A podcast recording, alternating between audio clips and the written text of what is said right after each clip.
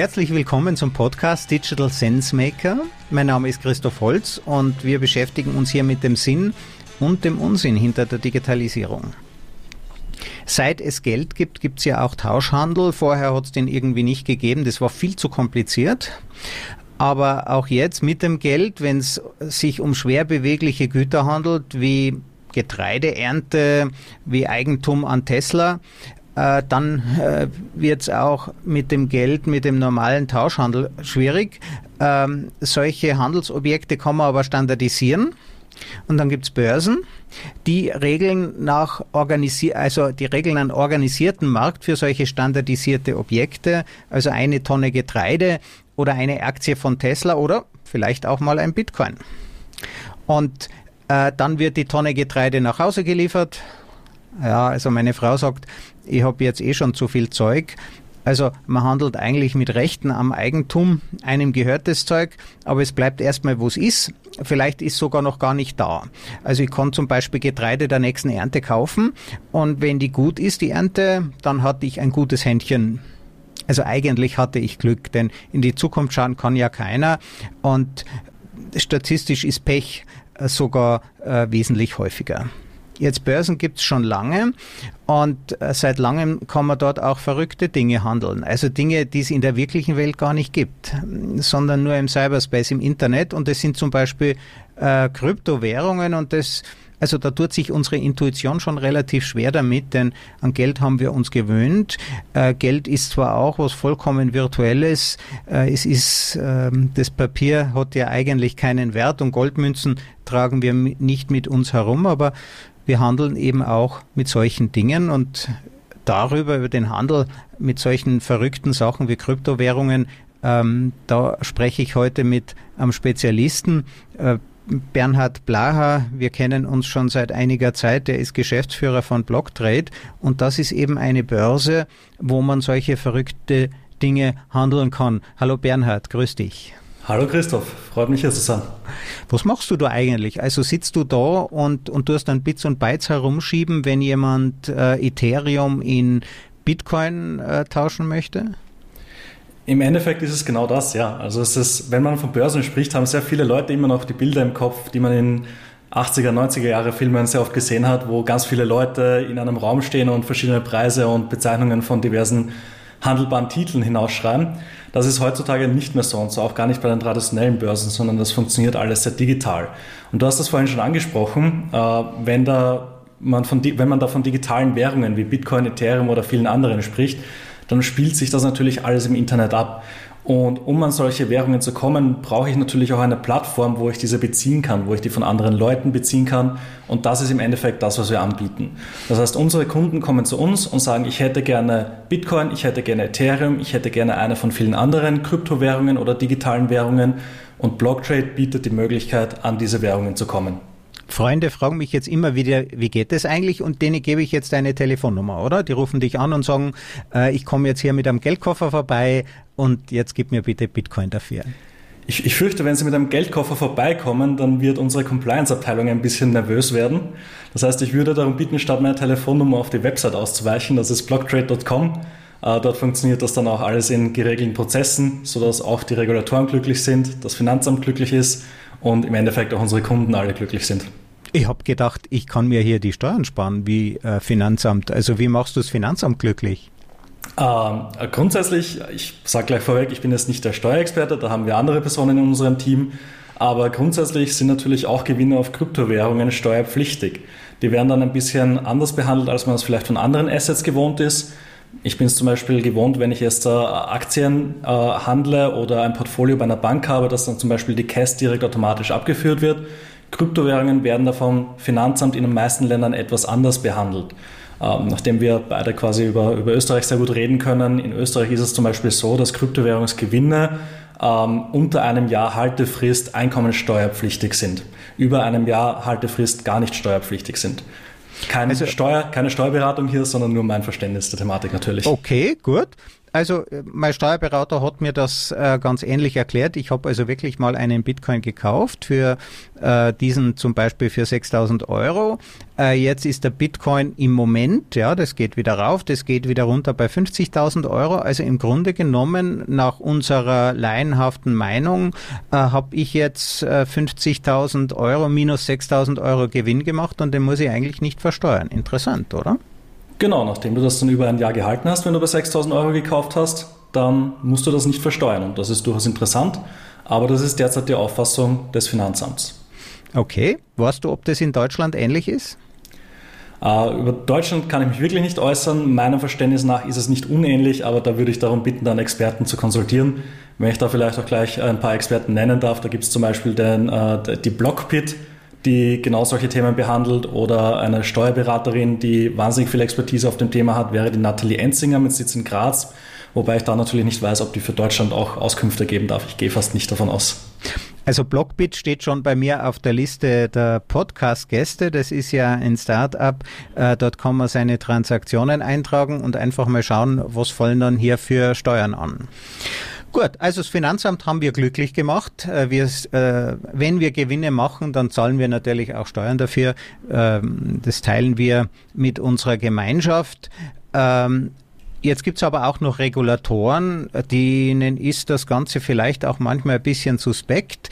Ähm, aber eigentlich möchte man ja auch mit den Regulatoren, die sitzen, glaube ich, in, der, in Brüssel, äh, die sagen, da gibt's bestimmte Regeln, denen diese Börsen äh, unterliegen, damit es alles mit rechten Dingen zugeht. Wie läuft's mit denen? Ähm, also grundsätzlich sollten wir vielleicht mal einen Schritt zurückgehen. Die Regulatoren sitzen natürlich auch in Brüssel aber im Endeffekt hat auch jedes EU-Land seinen eigenen Regulator. Das wäre in, in, Österreich zum Beispiel die FMA. Äh, hier in Luxemburg, wo die Blocktrade sitzt, wo auch ich gerade sitze, äh, ist das die CSSF. Und die können das auf Länderebene regulieren. Natürlich versucht man da dann EU-weit einigermaßen ähnliche Regulierungen zu haben. Das funktioniert mal besser, mal weniger gut. Und was auch immer ein bisschen in der Kryptoszene verbreitet ist, ist die Ansicht, dass Regulatoren etwas Böses sind, weil die wollen ja Kryptowährungen einschränken und die wollen ja das auch teilweise verbieten, hört man da teilweise Gerüchte und so weiter und so fort. Ich weiß gar nicht, was da alles herumfliegt draußen. De facto ist es aber so, dass die Regulatoren im Endeffekt einen Job haben. Und dieser Job ist es, Konsumenten zu schützen und Konsumenten ein reguliertes Environment zu bieten, in dem sie mit überschaubarem Risiko agieren können. Und von dem her ist es auch sehr, sehr gut, dass die Regulatoren dort sind und dass die Regulatoren an diesem Thema arbeiten. Und entsprechend gerne arbeite ich auch mit Regulatoren. Äh, das erste Mal wirklich eng zusammengearbeitet mit einem Regulator habe ich 2016 äh, in Österreich damals. Und ich muss auch sagen, dass die Regulatoren unglaublich gut darin sind, sich sehr schnell Kompetenz aufzubauen. Auf der anderen Seite ist aber natürlich ein Regulator sehr sicherheitsbedacht. Das heißt, er kann nicht einfach mal sagen, wir probieren das und wenn es schief geht, dann geht es halt schief, dann haben halt ein paar Konsumenten einen Schaden davon getragen. Das wird man und absolut zu Recht von einem Regulator nie hören. Und dementsprechend ist das ein bisschen immer ein, ein Tauziehen. Wir quasi als, als die Unternehmen, die ein innovatives Service zur Verfügung stellen wollen, sagen, wir müssen uns ein bisschen schneller bewegen, wir müssen ein bisschen offener agieren, wir müssen Innovation auch zulassen. Und auf der anderen Seite steht der Regulator, der die absolut gerechtfertigte Meinung hat, ja, aber nur wenn wir hundertprozentig sicher sein können, dass kein übermäßiges Risiko dem Endkonsumenten entsteht. Und so ist das halt ein bisschen hin und her. Und in, in, Summe muss ich aber sagen, die Zusammenarbeit mit Regulatoren läuft immer auf sehr professioneller und sehr guter Ebene ab. Warum willst du eigentlich, dass die Konsumenten Vertrauen zu deiner Börse haben? Das ist eine, eine sehr gute ins Philosophische hineingehende Frage, gerade weil Kryptowährungen und Blockchain-Technologie als Gesamtheit immer wieder behauptet, wir sind trustless, wir benötigen gar kein Vertrauen. Im Endeffekt äh, funktioniert, ist, ist dem auch so, solange ich wirklich nur auf der Blockchain bin. Sobald ich aber von der Blockchain hinuntergehe oder äh, auf gewisse Arten und Weisen zwischen verschiedenen Blockchains interagieren möchte, was ja quasi das Wesen einer Exchange ist, muss ich immer noch äh, auf jemanden vertrauen. Das kann entweder, wie es in unserem Fall ist, ein, ein Unternehmen sein, das kann in anderen Fällen ein, ein äh, weiteres dezentrales System sein äh, und so weiter und so fort. Und entsprechend sagen wir auch, auf der einen Seite wollen wir natürlich Trust, weil äh, wir, wir auch dafür stehen, dass Kunden bei uns herkommen können und unserer Technologie, unseren Systemen, unserem Team vertrauen können. Das heißt, wir wollen den Kunden auch einfach ein gutes Gefühl geben, das sie auch gerechtfertigterweise haben können, wenn sie unsere Services verwenden. Ähm, auf der anderen Seite ist es natürlich auch in der, in der Außenwahrnehmung und in der Interaktion mit dem Regulator ganz wichtig, dass auch der ins letzte Detail versteht, was hier passiert, wie es passiert, warum es passiert und dass von diesen Prozessen nicht abgewichen wird. Und das ist auch ein ganz großer Teil von diesem Trust, von dem ich da rede. Du hast also mit dem Regulator im Grunde genommen einen Partner, der die Rolle des Konsumenten einnimmt mit dem du diese Dinge besprechen kannst, Lösungen suchen kannst, die ja der einzelne Konsument, den würde das ja wahrscheinlich überfordern. Und wenn am Ende der Regulator sagt, okay, das passt, ja, äh, dann kannst du auch guten Gewissens des Konsumenten anbieten. Genau so ist es und genau das ist das Ziel des Regulators und natürlich entsprechend dann auch unser Ziel. Wie erreicht man das eigentlich? Worauf legt denn der Regulator da Wert? Was ist denn, was ist denn dem wichtig? Ähm, Im Grunde genommen, man kann halt Bitcoin kaufen, so viel man will, äh, und, äh, und, und dann muss man halt sein Geld wieder bekommen, wenn man den Bitcoin wieder gegen Euro eintauschen kann. Das wäre doch eigentlich eine einfache Sache. Das wäre eigentlich eine einfache Sache, aber da kommen dann ganz viele Themen hinein. Allen voran zum Beispiel Custody. Uh, Custody bedeutet, uh, während die Assets auf einer Exchange liegen, also während Bitcoin oder auch Fiat-Währungen, sprich Euro oder US-Dollar auf der Exchange liegen, müssen die von irgendjemandem verwaltet werden. Die Verantwortung dafür liegt dann im Normalfall bei uns, bei der Exchange, bei Blocktrade. Und in dem Moment, wo es darum geht, äh, Zugriff auf Kundengelder zu haben, wird der Regulator natürlich ganz hellhörig. Äh, das ist natürlich ein Risiko, das gegeben ist. Und da sagt der Regulator, wenn dem so ist, müssen wir ganz klare Prozesse haben, ganz klare Regeln haben. Die Antwort in dem Fall, in unserem Fall, bei unseren Prozessen ist nein, ich darf gar nicht, selbst wenn ich wollte. Es gibt hier immer einen, einen Mehr-Augen-Prozess, äh, das heißt, es müssen mehrere Leute absegnen. Es ist ganz klar geregelt, was sind Kundengelder, was darf wann mit denen gemacht werden. Das ist so immer der größte Punkt des Regulators. Und generell die Lieblingsfrage des Regulators, aller Regulatoren, ist es, könnt ihr uns genauer erklären, wie das funktioniert? Und dann muss man immer Dokumente hinschicken, muss ganz genau die Prozesse darlegen, wie das funktioniert, wie das gehandhabt wird. Sei es jetzt eben, wie gerade erklärt, im Fall von Custody, oder sei es im Fall des konkreten Exchange Services, sprich des Umtausches oder des, des Marktes, wo ein Orderbuch da ist, wie funktioniert das Orderbuch. Das heißt, der Regulator will vorrangig einfach ganz, ganz genau verstehen, wie funktioniert das äh, Produkt, wie funktioniert die Firma, wo sind die Risiken, können wir das unseren Einwohnern, also unsere, den Kunden von Blocktrade auch zumuten. Interessant. Also ich würde das ja auch gern verstehen, wie das funktioniert. Vielleicht spielen wir das einmal durch. Ich habe also hier 1000 äh, Euro, äh, mit denen möchte ich gern reich werden. Ja, angeblich kann man das ja äh, mit Bitcoin. Ähm, das heißt, was mache ich jetzt mit meinen 1000 Euro? Mhm. Als erstes äh, liest du dir am besten mal unsere Disclaimer durch, die dir sagen werden, nur weil du 1000 Euro hast, wirst du nicht reich, sondern es gibt natürlich auch ein Risiko bei so etwas, wie es bei jedem Investment ein Risiko gibt.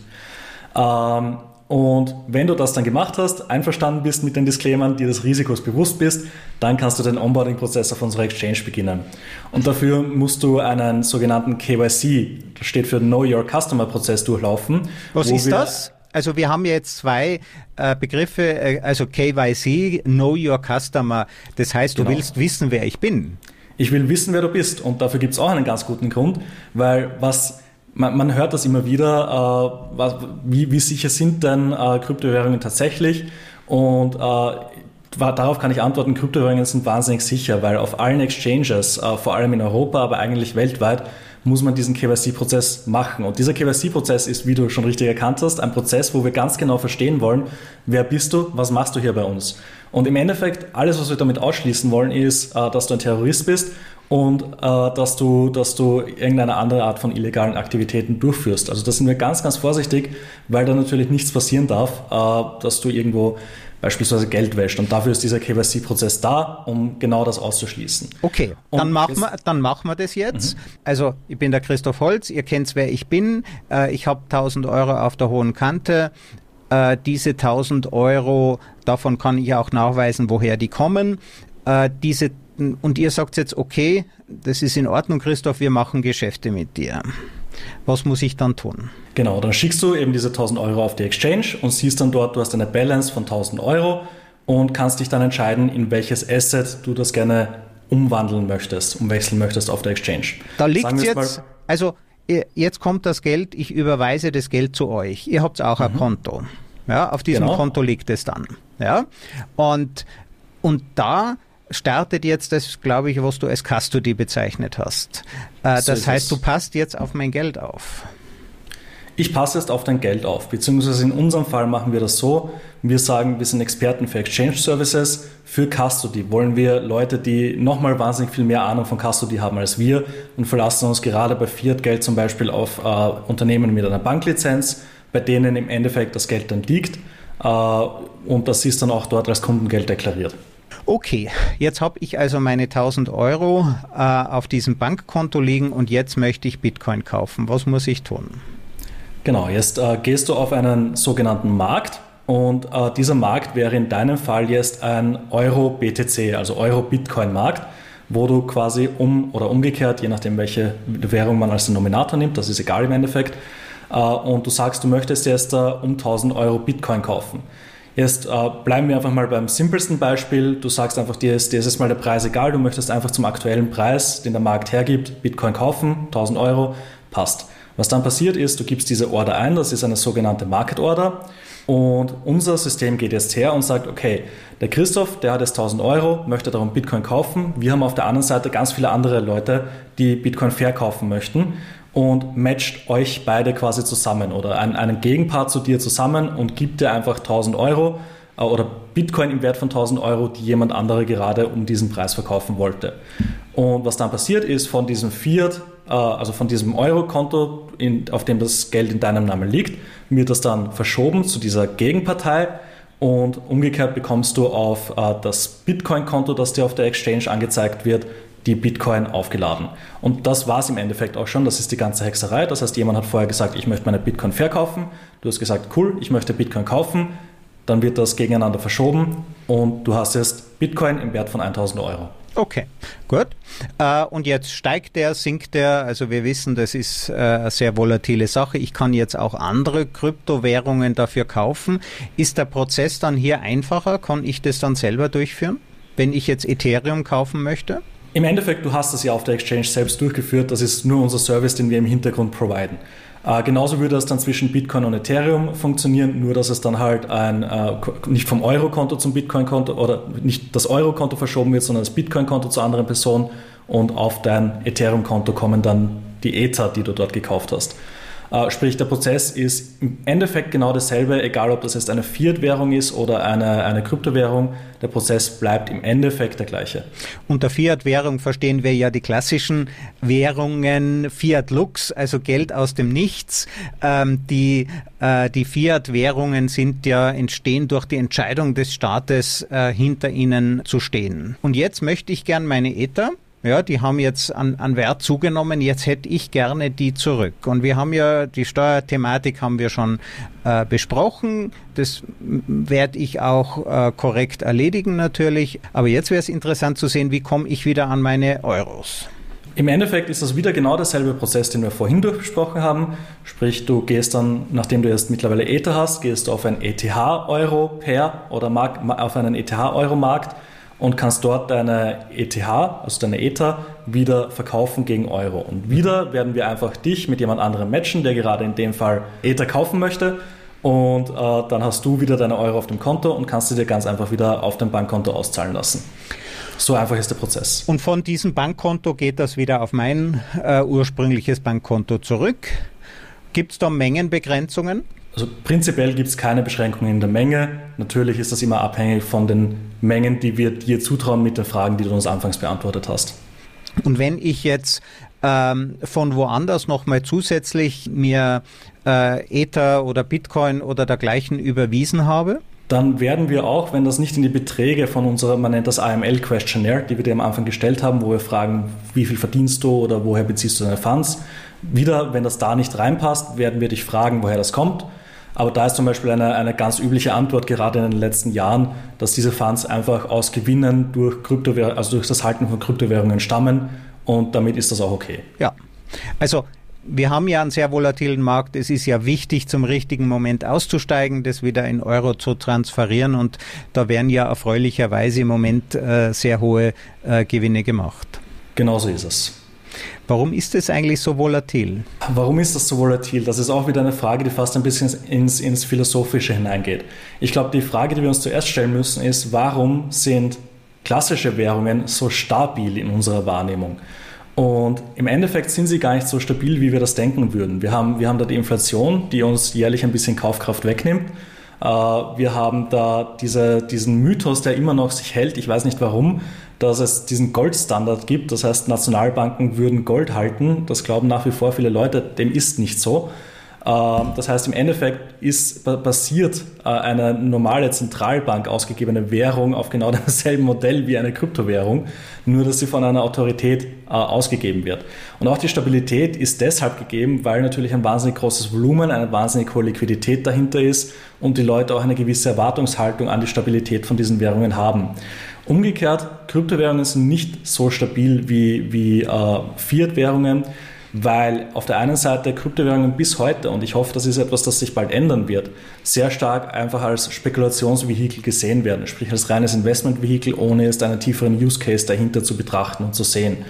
Äh, auf der anderen Seite ist es ein Markt, der auch äh, sehr, sehr getrieben wird, weil er noch sehr klein ist, immer noch sehr klein ist. Äh, man muss sich nur ansehen, wenn, wenn wie es vor einigen Wochen Tesla beschließt, wir kaufen erst Bitcoin in einer, ich glaube, so ein 1,5 Milliarden, die sie da reingesteckt haben, dann ist das eine Summe, die auf diesem Markt einfach wirklich noch einen Unterschied macht und gleich mal den Preis bewegen kann.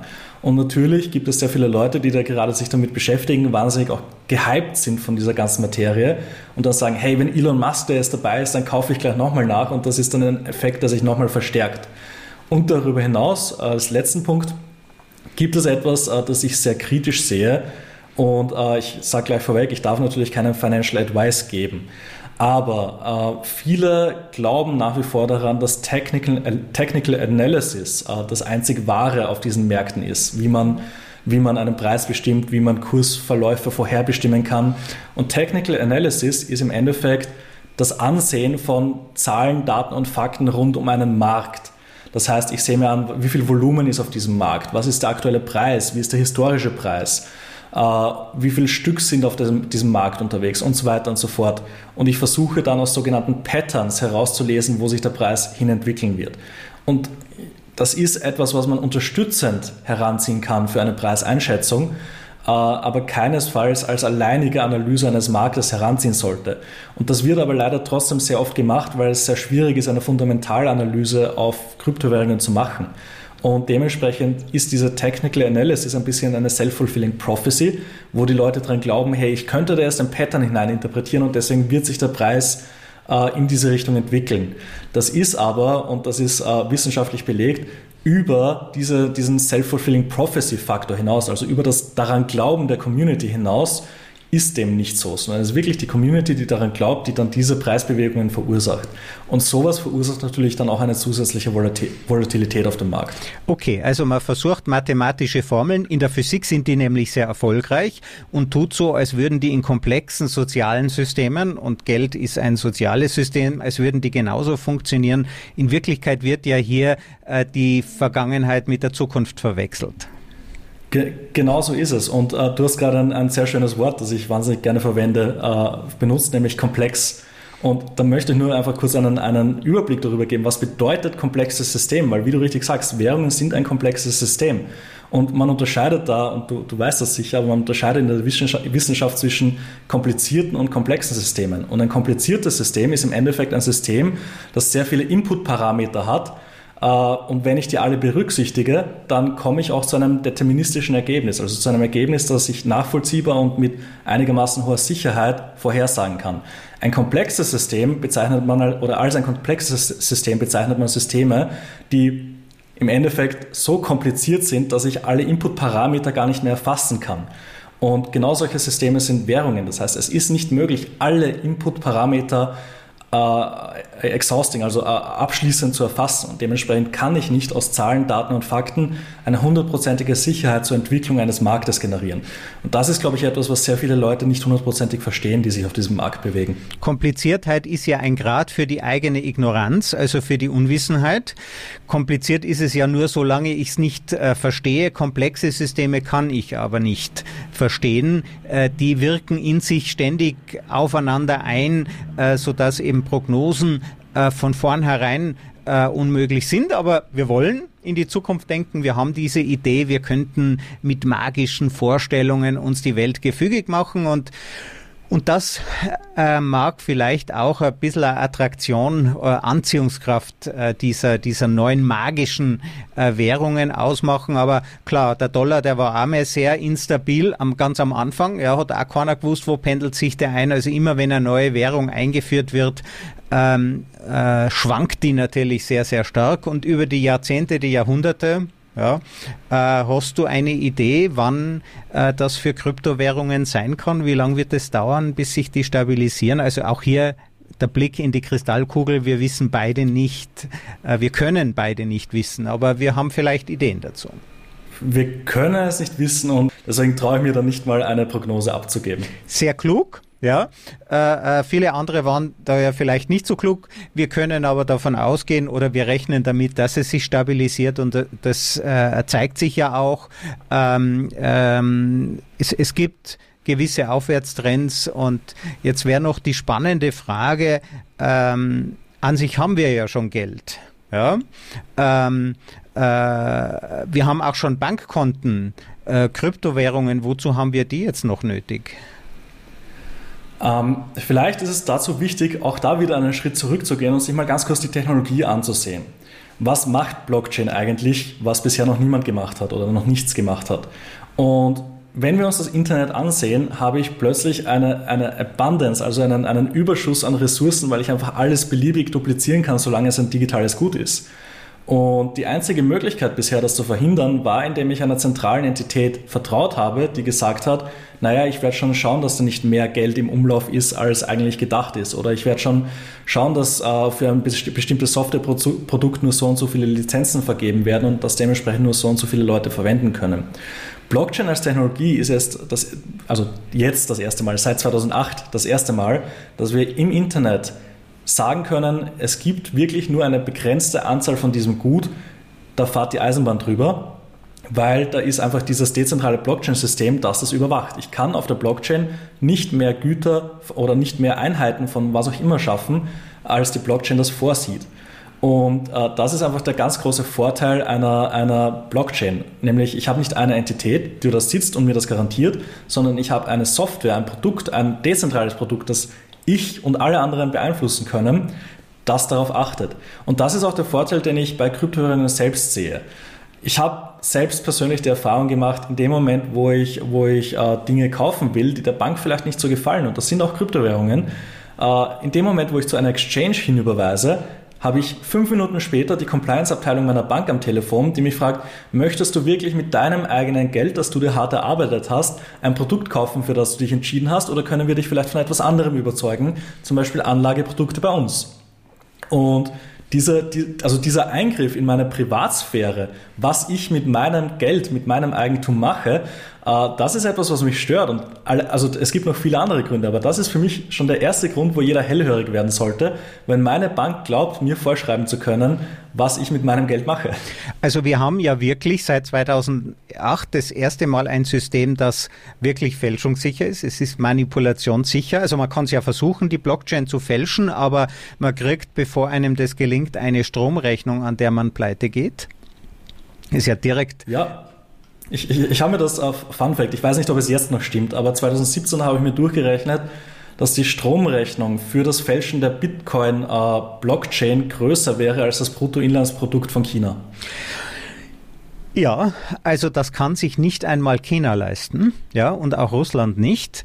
Ähm, daraus kommt ja die Sicherheit von diesem System. Und du hast ja auch verglichen, das Bankgeld, das Geld, das wir auf der Bank haben, ist ja genauso ein elektronisches Geld. Ja, wenn es richtiges Geld wäre, dann bräuchten wir ja keine Einlagensicherung.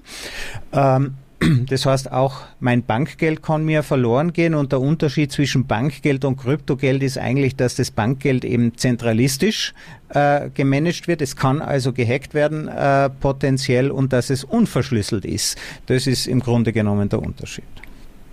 Genau, im Endeffekt. Wobei über das Thema Verschlüsselung müsste man dann wahrscheinlich auch noch ein bisschen diskutieren, weil was, was bedeutet verschlüsselt? Im Endeffekt kann ich die Blockchain ja auch unverschlüsselt einsehen. Äh, auf der anderen Seite kann nicht jeder beliebig mein Bankkonto einsehen. Das heißt, da muss man auch noch ein bisschen differenzieren. Aber was ich auf der Blockchain garantieren kann, ist, niemand, der nicht meinen Private Key hält, kann auf meine Funds zugreifen. Und das kann ich sonst nirgendwo. So, jetzt haben wir ja einen Vorteil und einen Nachteil äh, äh besprochen. Ähm, das heißt, einerseits, mein Bankkonto ist geheim, äh, solange der Banker äh, die Frau vom Banker nicht mit meiner äh, Freundin befreundet ist. Aber abgesehen davon, der Banker kann das natürlich einsehen. Habe ich ein, wenn du sagst, das Thema Freiheit, du möchtest ja äh, entscheiden können, was du kaufst, aber kann dann jeder äh, sehen, was du kaufst? Uh, nein, also es kann nicht jeder sehen, was du kaufst, weil uh, wenn wir auf der Blockchain agieren, dann reden wir immer von Pseudonymität. Und Pseudonymität bedeutet, ich kann jede Transaktion sehen, die auf einer, ich sage jetzt mal traditionellen Blockchain, auch da gibt es Alternativen, durchgeführt wird, uh, kann auch nachvollziehen, von welchem Account geht es zu welchem Account. Ich kann auch nachvollziehen, welcher Betrag wird da versendet. Ich kann aber nicht nachvollziehen, wer ist der Absender, wer ist der Empfänger und was ist der Gegenwert für diese Transaktion. Und das bedeutet, in dem Moment, wo ich, ähm, wo ich eine, eine Transaktion mache und für mich, also nie, nie, nicht offenlege, wem diese Adresse gehört, kann das auch niemand mir zuordnen. Und eine, eine Adresse auf der Blockchain ist kostenlos, das heißt, ich kann mir eine beliebige Anzahl davon erstellen. Das heißt, ich kann, wenn ich das möchte, auch für jede Transaktion, die ich tätige, eine eigene Adresse machen. Und damit äh, kann ich im Endeffekt genauso die Privacy haben, äh, die ich bei einem Bankkonto habe, weil ich einfach mehrere Adressen erstelle und niemand mir diese Adressen zuordnen kann. Problematisch wird es dann, wenn ich sage, hey, das ist meine Adresse, weil da kann natürlich jeder sehen, okay, wie viel, wie viel Bitcoin hat der Bernhard Blaha und was macht er damit und wie oft gibt er etwas davon aus, wie oft bewegt er die, schickt er die zu einer Exchange oder nicht und so weiter und so fort. Also wenn ich ähm, Überweisungen bekommen möchte. Ich würde eigentlich gern, ich bin Vortragsredner, äh, ich würde es äh, von meinen Kunden sofort akzeptieren, wenn die sagen, ja, äh, lieber Christoph Holz, ich zahle dir das äh, in Bitcoin.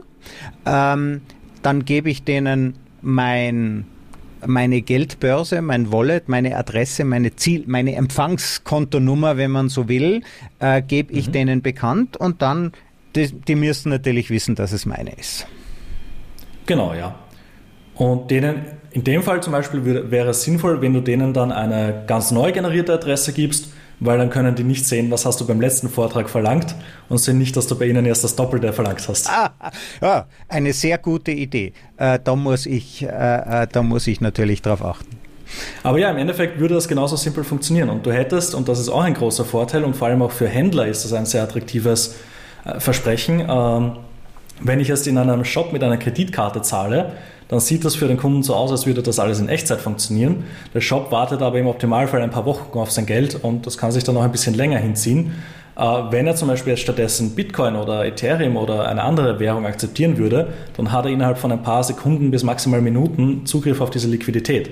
Und natürlich auch in deinem Fall wäre das so. Du müsstest dann nicht zum nächsten Werktag oder über das Wochenende oder vielleicht noch ein paar Bankfeiertage dazwischen warten, bis das Geld auf deinem Konto ist, sondern das funktioniert 24-7, rund um die Uhr, innerhalb von wenigen Sekunden bis maximal ein paar Minuten ist das Geld auf deinem Konto und du kannst Schuhe kaufen oder was auch immer du mit diesem Geld dann machen möchtest. Ja, also auch bei den Schuhen sagt meine Frau, ich habe zu viele, aber äh, jetzt mal äh, ganz ehrlich, wenn das so schnell geht, ja, das heißt, ich habe keine Finanzierungskosten, ähm, ich, ich kann mein Geld sofort wieder äh, äh, weiter einsetzen. Ich muss nicht darauf warten.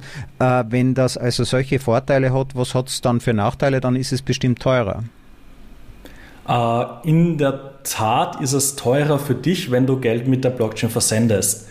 Ähm, grundsätzlich funktioniert die Blockchain so, dass das, die sendende Partei die Blockchain-Fees zahlt. Und ich kann jetzt doch gar nicht sagen, wie viel so eine Transaktion genau kostet, weil das hängt davon ab, wie viele Transaktionen werden gerade gemacht auf der Blockchain. Ähm, wie schnell möchtest du, dass diese Transaktion durchgeht? Kannst du vielleicht ein paar Stunden warten, dann zahlst du weniger. Soll das innerhalb von zwei Sekunden oder sagen wir jetzt mal zehn Sekunden durchgehen, dann zahlst du ein bisschen mehr. Äh, aber grundsätzlich zahlst du auf, einer, auf den meisten Blockchains Transaktionsgebühren. Auch hier gibt es Ausnahmen. Ähm, Im gesamtwirtschaftlichen System ist es aber so, dass natürlich auch die Bank nicht karitativ arbeitet. Das heißt, auch die möchte irgendwo verdienen. Und das läuft dann im Normalfall so ab, wenn du jetzt zum Beispiel im Geschäft, im, im, im, beim, Supermarkt mit der Kreditkarte zahlst, dann warten die nicht nur ein paar Wochen drauf, sondern die zahlen dann auch noch zwei bis zweieinhalb Prozent Gebühren dafür. Und da schlagen sie dann natürlich auf der anderen Seite auf den Preis wieder drauf, weil auch die machen das nicht einfach aus Wohlwollen der Gesellschaft gegenüber. Das heißt, äh, ja, im Endeffekt, äh, natürlich, die Transaktion kostet etwas, aber was wir damit wieder schaffen, ist mehr Transparenz weil das dann nicht eingepreist ist, sondern du auch wirklich siehst, okay, was ist denn da jetzt wirklich für die Transaktion draufgegangen? Ja, also ähm, ein, ein spannender Einblick. Vielen Dank, äh, Bernhard Blaha äh, von der äh, Kryptobörse äh, Blocktrade äh, in Luxemburg. Ähm, danke für diese interessanten Einblicke. Wir haben jetzt ja wirklich im Detail äh, nachvollziehen können, verstehen gelernt, ähm, wie das abläuft und wir werden das jetzt noch beobachten. Es ist natürlich auch ein großes äh, Experiment und wir werden sehen, wo das hingeht. Bernhard, vielen Dank. Danke dir, Christoph.